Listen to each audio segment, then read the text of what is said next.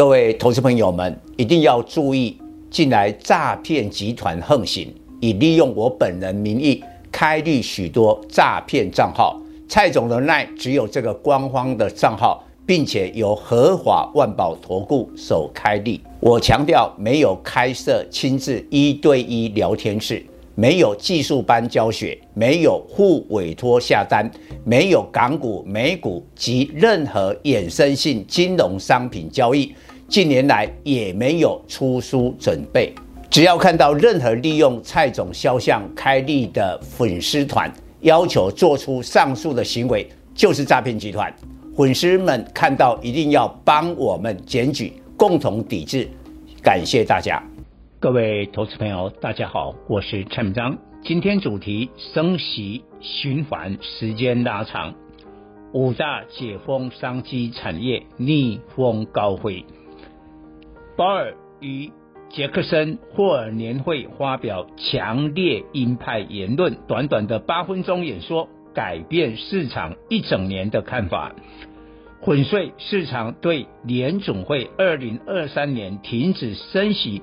转为降息的期待，其实各项有关通膨的数据已趋缓，升息循环的升息力道未必再加重，股票杀估值的空间不会太大，但升息循环的时间若延长，一旦时间延长，就会有景气衰退的变数，有些终端需求疲弱的公司，景气谷底。还没到来。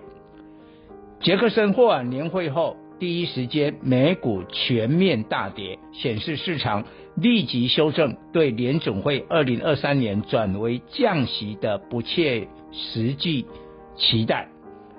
但道琼标普五百、纳斯达克三大指数还没有失守季线，唯独费城半导体指数跌破季线，因此台股有样学样。周一回防季线，但受供过于求的半导体相对弱势，台股最后失守季线，收盘掼破一万五千点关卡，使得大盘九月再往半年线反弹的几率减少。升息循环时间拉长会造成哪些经济结果？首先，借贷成本提高的时间延长；其次，经济增长放缓，最后需求降低。一旦需求降低，通膨就会下来。看来鲍尔的最终目的就是不计代价升息，把需求降低，压制通膨。看清楚联总会的想法及手段，投资人策略随之调整。鲍尔鹰派定调，公债收益率维持高档，表示借贷成本上升。公债收益率倒挂，表示经济增速放缓。看来未来半年至一年避开高杠杆资产、加密货币、房地产、新兴市场、高收益债、高负债公司股票。不过，确定景气逆风高飞的可的股票可加码。由于升息循环时间拉长，更加压低终端需求，使得消费电子库存调整越麻烦。为什么八月二十六日杰克森霍尔年会后，费城半导体成分股辉达大跌九趴，跌最重？辉达目前市值四千四百七十八亿美元，仍是美股市值第十一大。IC 设计排名第一的龙头，虽今年累计已大跌四十六趴，但上季期末库存三十八点九亿美元，为二零二零年二月来最高水准。上季游戏显卡相关晶片的营收二十点四亿美元，年减三十三趴，季更季减更高达四十趴。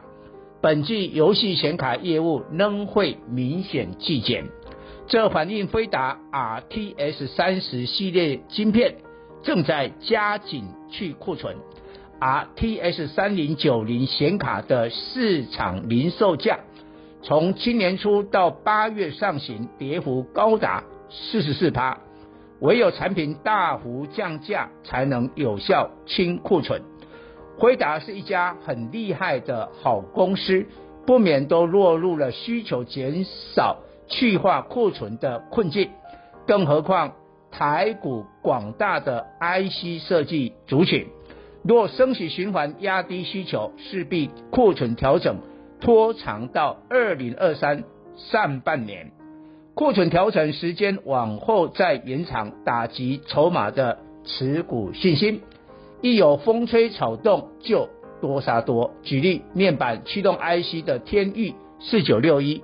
跌升反弹，从八月初低点一百零三元反弹到八月中旬高点一百三十三元，强弹近三成。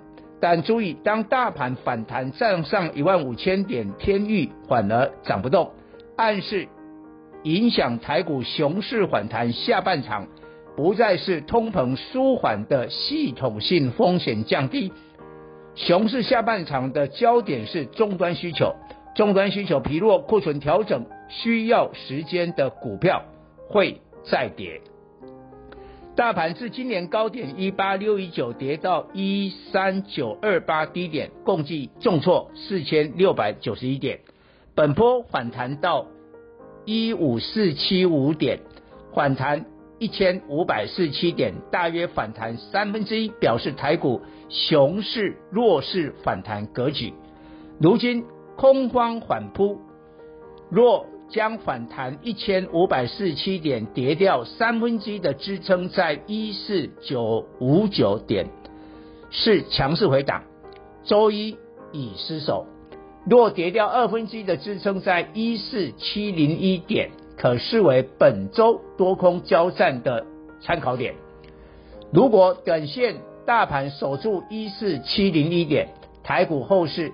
并不悲观，九月再回到前高一五四七五点的几率存在。当前能够逆风高飞的股票，必须装上解封商机的翅膀。传出九月底边境解封，指挥中心放宽措施，先入境再出境。疫情前，二零一九年台湾入境一千一百八十六万人，出境。一千七百一十万人，合计近三千万人的产生的需求强大。如果先入境再出境解封，先受惠是航空及商务客为主的饭店、旅行社的解封商机在后面。美国暂停中国四大航空：中国国航、东方航空、南方航空、厦门航空，九月份二十六个航班，影响。中美航线机票看涨，也会造成航空双雄华航二六一零、长荣航二六一八有转机的替代需求。指挥中心已在八月初放宽转机的限制，华航美国线十八个航点，长荣航十五个，渴望填补中国四大航空的运力运力缺口。今年来，华航下跌十六趴，长荣航涨十九趴。因为华航上半年 EPS 零点五九元，长荣航零点九八元较好。华航高点二月三十一点九五元，整理半年；长荣航高点四月三十七点六元，整理时间较短。结论：华航的股价基期较低，且整理时间较久。反映九月底边境解封，股价涨幅会较大。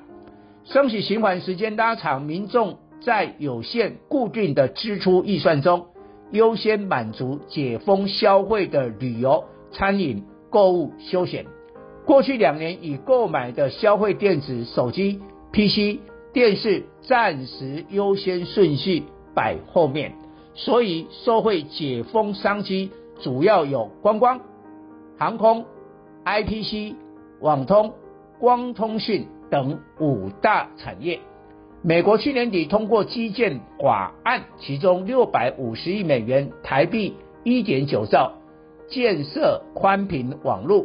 美国仍有三十五趴地区没有宽频网络。电信公司铺设光纤，有线电视公司与其竞争，也大举建设宽频网络。